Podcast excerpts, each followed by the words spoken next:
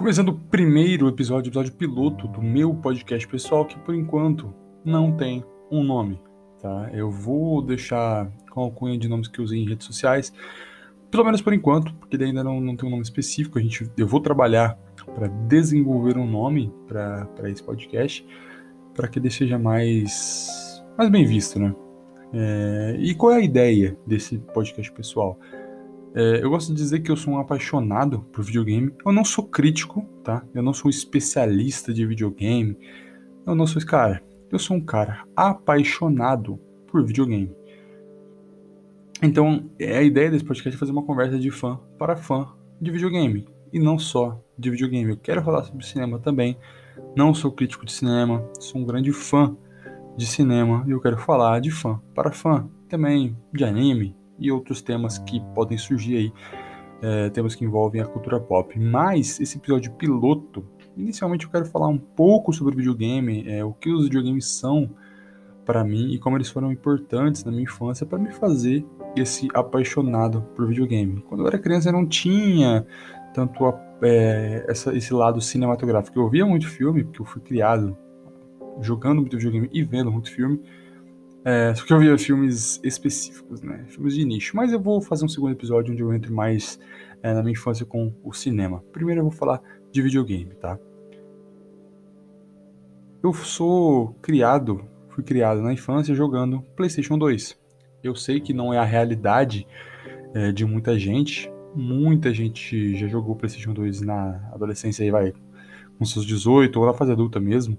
Eu não, cara. Eu, eu, joguei adolescente na, na é, joguei PlayStation 2 na infância. Corrigindo Joguei PlayStation 2 na infância. E eu tenho uma memória afetiva com vários jogos de PlayStation 2 que eu sei que muita gente não tem. E sei que tem muita galera que tem também, né? Conheci várias pessoas durante a minha vida que, que tem apreço por jogos que eu tenho. Enfim, que jogaram jogos que eu joguei. E conheço algumas pessoas que não. É, o meu pai também é um cara muito fã de videogame. E por ele por causa dele, eu sou fã de videogame também. E ele não tem a memória afetiva com os jogos do PlayStation 2 que eu tenho. É, ele não tem, eu, eu tenho. E, e, eu joguei por causa dele. É, eu vou falar sobre um jogo específico, que foi o jogo que me fez amar videogame. E quem me conhece com certeza sabe qual é esse jogo. Que fez eu me ser um apaixonado por videogame. Eu jogava muito isso com meu irmão. É, mas antes eu gostaria de falar de alguns jogos da época do PlayStation 2. Pode ser que futuramente eu traga episódios falando sobre só esse jogo, jogos específicos né, dessa época do PlayStation 2, que foi uma época maravilhosa para muitos dos jogos. Não que seja ruim hoje, tá? A galera gosta de falar que, pô, antigamente era melhor. Cara, os videogames estão em um nível hoje absurdo de qualidade. Absurdo de qualidade. Claro que sempre tem aquela empresa, aquele jogo que vem para desbalancear esse nível alto mas a gente tem jogos excelentes hoje em dia. Excelentes. Mas enfim, vamos falar um pouco aí do, do PlayStation 2, né, cara? É, tem um jogo que eu gosto de falar, que é o um jogo que conecta cinema com, com videogame, que eu gostava muito na infância, que é o The Warriors, Os Guerreiros da Noite, Selvagens da Noite, agora eu não tenho certeza, mas enfim. The Warriors, cara. É, o The Warriors era um filme do final dos anos 70, acho que de 79, se não estiver enganado. É, era um filme sobre gangues, que tem uma é, que tem uma criticazinha ali social bem, bem interessante, retrata é, Nova York no final dos anos 70. E, enfim, era um, um filme de alto nível. Eu vi esse filme na infância, graças a meu pai. Só que eu achava que esse, esse filme era baseado no jogo. Na minha cabeça isso era, era real, porque eu joguei o jogo primeiro. Cabeça de criança é assim, cara. Eu joguei o jogo primeiro, depois eu vi o filme e falei, cara, beleza, esse filme é baseado naquele jogo. Sendo que o filme era de 79, né? Então, não, não era. O jogo é baseado no filme. E é um excelente jogo, né? O filme ele, ele, ele parte de uma reunião de gangue, onde os The Warriors são acusados de matar um dos chefões, líderes ali da, das, das, gangues, das maiores gangues da, da região. E é um cara que era tipo um embaixador, o cara que reuniu os gangues, fez uma reunião, e ele foi assassinado. E alguém colocou a culpa nos, nos guerreiros, né? Os, os The Warriors. É, e aí a, a história do filme é, é eles voltando para, para a região deles, né? A região deles ali de Nova York, que fica em, em Long Island, que é a região onde os The Warriors residem. E a, e, e a história do filme é essa: eles vão voltar para Long Island, enquanto todas as outras gangues tentam matar eles, né? Basicamente.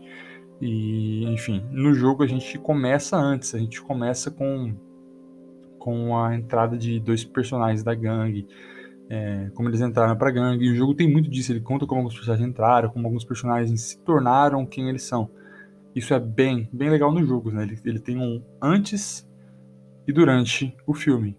É bem legal essa sacada né, do jogo. O jogo, se eu não me engano, o jogo, se não me engano, não. O jogo é da Rockstar. Rockstar, né, rapaziada? Não, não, tem, o que, não, não tem o que falar. É Rockstar. Então é um bom jogo. É um bom jogo. Eu nunca rejoguei esse jogo um pouco mais velho, mas a minha infância eu gostava muito. Eu gostava muito. Achava um jogo de nível altíssimo, altíssimo. E eu imagino que ainda seja. Afinal, é um jogo feito pela Rockstar. Dificilmente a Rockstar falha, né? É... Mas falando sobre. Falando, sobre... falando ainda sobre Rockstar, teve o Buddy, né? O Buddy, Buddy GTA San Andreas foram, foram outros dois grandes jogos aí que é que eu joguei na infância, o Bully. Eu nunca fechei, é engraçado que eu nunca fechei o Bully na infância. Eu nunca cheguei a ter até o final, porque na época do PlayStation 2 tinha aquela parada de jogo pirata. Às vezes a gente tinha problema com os jogos antes de fechar. E quando eu era criança eu não era muito em fazer missão e tal, era mais de sair na rua zoando. Eu lembro que quando eu sempre quando eu pegava o Bully, eu, eu jogava até liberar as ruas. Depois que eu liberava as ruas, você podia sair da escola para ir pra cidade começava a causar o caos. Eu, eu achava que tava no GTA, né? Eu achava que tava jogando GTA, né? Começava a causar o caos e dificilmente eu ia até o fim, né? Eu já fui, já fui, cheguei em, em estágios bem avançados do jogo, né? Pelo PS2, mas nunca cheguei a fechar. Eu fechei o jogo depois, já mais velho, jogando por emulador e tal. Eu consegui jogar de novo e fechei o jogo. Eu minto, acho que não foi nem jogando por emulador, acho que teve a versão do, do Xbox aí que saiu, a versão 9 e tal, e eu joguei e fechei o jogo e tal. O final é bem legal, o jogo é bem legal e vale a pena se jogar até o final. E temos também GTA San Andreas, né? Tem muita gente que considera GTA San Andreas o melhor jogo do PlayStation 2. Como qualquer jogo da Rockstar sempre vai perfilar entre os mais bem-quistos, porque a Rockstar é uma empresa que geralmente dificilmente decepciona, né? Não pensando que ah, um jogo ruim da Rockstar eu não consigo lembrar. Tem muita gente que demoniza GTA 4, que não gosta. Eu gosto de GTA 4, acho um bom jogo, um bom jogo. Eu gosto bastante de GTA 4, na verdade. Não acho o melhor da Rockstar, mas eu acho um, um, bom jogo. Não acho nem o melhor GTA, mas eu acho um bom jogo. E tem uma galera que acha que, fala, eu acho que é um jogo ruim, eu não acho. E GTA San Andreas é um, talvez seja o mais icônico GTA, que para mim também não é o melhor. Para mim GTA V é, é, o melhor GTA, mas o, o GTA San Andreas é, pô, o GTA San Andreas é uma coisa maravilhosa, né, cara? CJ, icônico CJ, hoje a gente tem vários memes dele eternizados que foi um jogo que eu joguei bastante na infância, e mesma coisa, também não fechei na infância, né? Esses jogos que davam muita liberdade, né? Esses jogos sandbox, na, na infância, eu, pô, você é criança, GTA te dá muita liberdade mesmo. É, o jogo te dá muita liberdade pra época dele. Hoje em dia a gente tem jogos que são mais. ainda mais. tem ainda mais liberdade para você desviar da campanha principal. O próprio GTA V faz isso muito bem, é, Red Dead faz isso muito bem, é, mas na época o GTA San Andreas fazia isso muito bem. E ainda faz, né? É um excelente jogo que eu nunca fechei. Cara, eu acho que eu nunca. Nossa, eu nunca passei perto de fechar assim. Eu fiz pouquíssimas missões quando eu era criança no GTA San Andreas, porque eu pegava e ia causar o caos, né? Eu queria saber de missão. Mas é um jogo que acho que todo mundo ama, né? Eu também adoro, cara. Eu sou apaixonado por, por GTA. É um excelente jogo. Tivemos também God of War, né? God of War 1 e 2. O 3 já saiu para PS3, que já é outra geração. Mas tivemos God of War 1 e 2. É, eu não sei como é que foi para outras pessoas, mas na, na minha cidade, onde eu, onde eu cresci jogando e tal, era muito comum você achar God of War 2 e God of War 1 já não era tão comum de se achar para comprar. Porque na época do. Na época do PlayStation 2 a gente tinha essa parada de ir na banca, né, nas lojinhas para comprar 4 por 10, né? Gente tinha essa. Tipo assim, o que tiver lá a gente compra, não é que nem hoje que a gente pode abrir a Microsoft Store ou abrir a PSN e, cara, vamos ver o que, que eu vou jogar aqui. Vou abrir a biblioteca inteira de jogos. E só vou deixar claro, eu prefiro assim, tá? Eu sei que tem muita gente que romantiza, mas a gente vai lá buscar 4x10, você vai ler jogo por jogo. Cara, eu prefiro já, já saber que jogo eu vou jogar. Enfim, eu acho mais prático. Eu, pô, eu sou um cara preguiçoso. Eu, eu, eu clamo por praticidade né? Praticidade é a palavra, é, mas enfim, tempos e tempos, né? Foi muito bom. É, enfim, eu achava bem mais fácil, era muito mais fácil achar o God of War 2 do que o God of War 1. Por consequência, joguei mais o 2 do que o 1, por consequência, eu gosto mais do 2 do que do 1. É, God of War 2 é um puta, puta jogaço. Zeus aparece e mata o Kratos. Aquilo é bem, bem impactante quando é criança. Pelo menos eu achava muito legal. E depois ele vem subindo, não morre, né? Acho do caralho. God of War 2 é um baita jogo. É, eu acho, assim, God of War 1 e 2, o God of War naquela época, foi um jogo muito importante porque ele pega o Hack and Slash e fala assim, cara, nossa, eu sou referência em Hack and Slash. Hack and Slash é isso, isso é o superação do Hack and Slash, né? Eu acho que foi o melhor jogo de Hack and Slash. Eu acho que foi o melhor jogo de Hack and Slash. Eu... Ele com o Devil May Cry ali, daqui a pouco eu vou falar um pouco mais sobre Devil May Cry, mas ele com o Devil May Cry ali são, eram os grandes protagonistas do gênero, e foi um excelente jogo. Eu não gostava, assim, eu não gostava do Kratos naquela época. Não gostava, assim, de verdade eu não gostava mesmo. Eu achava o Kratos um personagem tão é, chato, grita e... Eu gostava de outros personagens, né? eu achava o Zeus muito maneiro, mas a Gaia eu achava bem legal. Mas o, o Kratos eu realmente não, não tinha preço. Agora, com o novo God of War 2018, eu já acho bem, bem legal. Eu acho que essa evolução que o Kratos teve foi excelente, assim. Eles trazendo essa parte, essa parte mais cinematográfica fez muito bem pra saga. Fez muito bem pra saga. Tem uma narrativa, tem os planos sequências que são muito bem feitos, é, tem diálogos bem, bem trabalhados. O, a cena inicial do Baldo chegando é Coisa linda, mas estamos dizendo o assunto, não estamos falando de infância. Outro dia eu farei um episódio sobre God of War 4 e opiniões que eu tenho sobre esse jogo. Mas enfim, é o, God of War 4 é o que eu mais gosto, tá? O God of War 4, God of War 2018, é o que eu mais gosto da saga, mesmo tendo jogado na infância o God of War 2, né? Eu acho o God of War 2 um excelente jogo, é um hack and slash referência. E falando de hack and slash, já aproveitando aqui para citar, Devil May Cry foi... Eu gostava mais na infância de Devil May Cry do que de God of War, porque eu, eu era pô, eu era apaixonado pelo Dante. Eu achava o Dante um, um personagem muito, cara, ele é de fato muito carismático, muito carismático. Ele tinha aquela vibe rockstar, adorava rock. A trilha sonora do, do Devil May Cry 1 era inteira rock. É, enfim, eu achava o Devil May Cry excelente. Ele tinha uma pegada. É, história aí agora. Devil May Cry é, inicialmente era para ser uma sequência de Resident Evil é, o projeto começou a ficar um pouco confuso porque de zumbis estavam indo para demônios e aí criou-se um projeto à parte. Resident Evil continuou e criou-se Devil May Cry. O primeiro jogo ele tem uma pegada meio de terror. Você chega no castelo, tem as marionetes, ele tem um clima meio survival horror bem, bem legal. E eu adorava. Eu sou um apaixonado por survival horror. Daqui a pouco eu vou falar sobre isso também porque foi muito importante na minha infância. Mas o Devil May Cry 1 eu achava do caramba, as marionetes, cara. Aqueles inimigos, acho que de todos os jogos do Devil May Cry, esses inimigos é, minions mais básicos, acho que o Devil May Cry 1 foi o mais legal, assim, aquelas marionetes todas. É, achava do caralho, cara, do caralho, muito bom mesmo. E o Devil May Cry 3 é o meu favorito da saga Devil May Cry, foi o que eu mais joguei na época do PS2 e é onde o Dante explode, né, cara, de carisma, assim, onde a gente tem a melhor versão do Dante para mim. Eu acho maravilhosa, assim. E o Devil May Cry 3 e 1.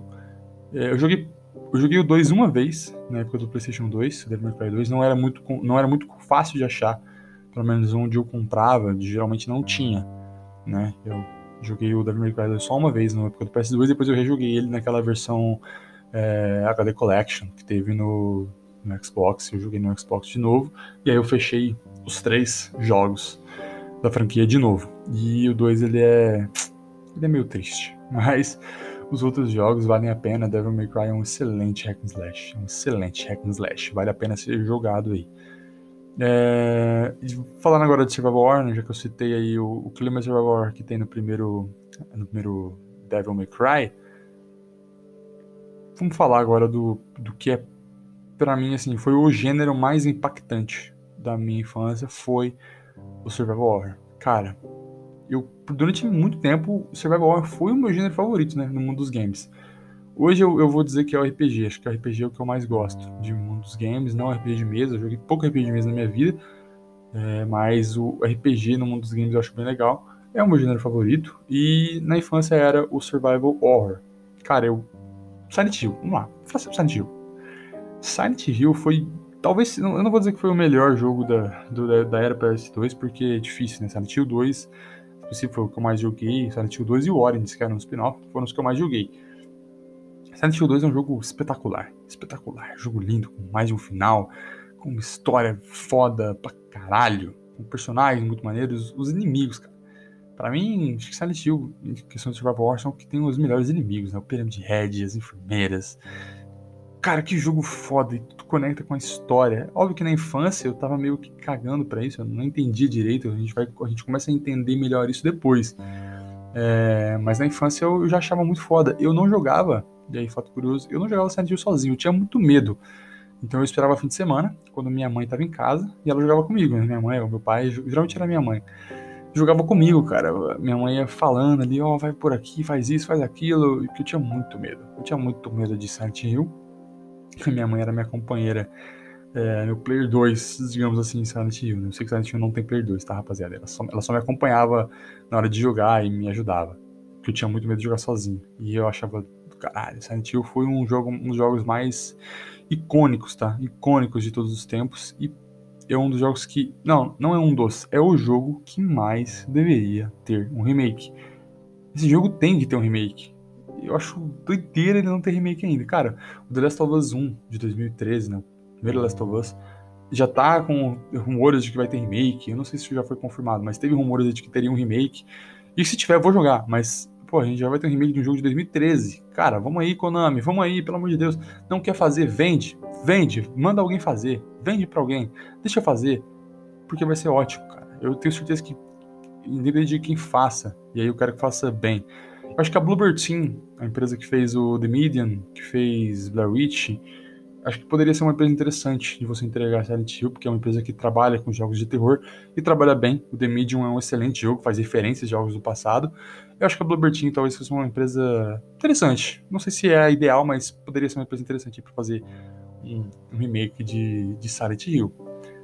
É, eu acho que, pô, Silent Hill é um jogo icônico, tá? O Survival Horror é o gênero que eu mais gostava na infância. E daqui a pouco eu já vou falar sobre já vou falar sobre o jogo que eu mais gostei na infância, cara. E aqui temos um divisor de águas, né? No mundo do, dos games, principalmente nos fãs de Resident Evil. O meu jogo, o jogo que me fez ser um apaixonado por videogame, é Resident Evil 4. Eu sei que muita gente vai à loucura, pessoas que jogaram os Resident Evil 1, 2 e 3, a trilogia inicial na infância ou na adolescência, na época do PlayStation 1, vão falar: caralho, Resident Evil 4 é seu favorito, você é um Nutella, um pirada leite com pera. Porra, rapaziada, é. É, não tem como assim. Resident Evil 4, e aí quer você goste ou não, é um jogo de nível altíssimo, tá? Nível altíssimo. Foi revolucionário para a indústria, câmera no ombro, a jogabilidade que era muito fluida na época. É um jogo muito, muito bem feito. É um jogo muito bem feito. Assim, você pode não gostar de Resident Evil 4, eu, eu acho que tem, eu acho que tem argumentos para não gostar tá? Eu acho que tem argumentos para não gostar. Eu acho uma bobeira não gostar, mas eu acho que tem argumentos. É, é, o meu favorito e eu gosto de todos, tá? Eu gosto de Resident Evil 1, eu gosto de Resident Evil 2, eu gosto de Resident Evil 3. Joguei todos na infância. Todos na infância. Eu não fechei nenhum dos três iniciais na infância, porque, enfim, não, não fechei. Mas eu, eu fechei Resident Evil 4 várias e várias e várias vezes. Resident Evil 4 não era um jogo de sandbox, então ou você fazia a campanha ali ou você não jogava, né? E foi o que eu fiz, jogava a campanha várias várias. Toda vez que eu ia na banca, cara, eu comprava, que eu não, que eu não tinha ainda, eu comprava Resident Evil 4, porque era o jogo, cara, era o jogo para mim. Resident Evil 4 foi o jogo mais importante, foi o que me fez me, foi me, o que me fez a, se apaixonar por, por videogame, tá? É, cara, eu entendo os argumentos de quem não gosta, de que ele perdeu a essência, de que ele não tem o terror, é, eu era criança, eu, eu tinha muito medo da motosserra. Era o que mais me dava cagaço. Eu desligava o videogame para não, não enfrentar a motosserra. Era ridículo. Minha mãe teve uma vez que cheguei na motosserra, eu tirei ela da tomada. Ela tomar. Deu um esporro. Falou, cara, se você ficar desligando o videogame na tomada, vai queimar essa porra. Não é pra fazer isso. Se você não for lá enfrentar, não vou jogar mais. E aí o que, que eu e meu irmão fez? A gente jogava junto na época. A gente foi no Merchan, no clássico Merchan de Resident Evil, né, o, o vendedor, a gente chamava de Merchan o vendedor de Evil e comprou um lança-míssil. A gente comprou um, um rocket launcher para matar o, um mercadorzinho, um vendedorzinho para matar o, a motosserra, né? A primeira motosserra que aparece no jogo, né? Depois que você encontra o, o o Victor, é Victor? Eu não lembro o nome dele. O carequinha. Eu não lembro, desculpa aí, rapaziada. Uma falha aí minha, não lembro o nome dele. Mas enfim, depois que você encontra ele desta casa, você passa pela cozinhazinha ali, abre a porta, motosserra. Se eu não me engano, essa é a primeira motosserra do jogo. E dava um cagaço, cara. Enfim, de novo, eu entendo as pessoas que não gostam, acho que tem argumentos para não gostar de Resident Evil 4, mas eu acho uma bobeira. É um jogo muito importante, é um jogo muito, muito bom, tá?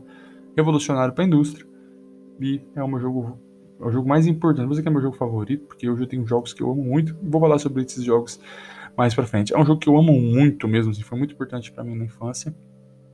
E, cara, enfim, eu entendo quem não gosta, acho que tem argumentos para não gostar, mas acho uma bobeira. Resident Evil 4 é um excelente jogo. É isso, acho que deu para entender mais ou menos o que é, né, o que foi a minha infância. Resident Evil 4 foi o que me fez ser um apaixonado pelo videogame. Eu pretendo falar sobre jogos específicos, sobre outros jogos da infância e futuramente, e falar só sobre esse jogo. Aí a gente traz um episódio só sobre isso. Sobre Resident Evil, acho que não vai ser necessário, talvez eu fale de outros jogos da saga, mas acho que inicialmente tá bom, né? Primeiro episódio é um episódio piloto, já estamos aí com 20 minutos de episódio aqui. Acho que tá ótimo, né? É... é isso, tá, rapaziada? Vou trazer um segundo episódio falando sobre cinema e a minha infância no cinema, a minha infância com cinema. E, e a gente vai poder ter outra visão aí do que foi o cinema para mim e o que vai ser o conteúdo que eu vou fazer sobre, sobre cinema, tá? De novo, não sou crítico de cinema, não sou crítico de videogame, sou um fã de cinema, um fã de videogame, falando sobre videogame, falando sobre cinema, beleza? Muito obrigado para quem ouviu, ouviu tudo. Eu espero que vocês permaneçam, venham aqui de novo para ouvir mais. A gente vai ter mais episódios futuramente. E espero que o conteúdo agrade de novo, de fã para fã. Muito obrigado e até a próxima.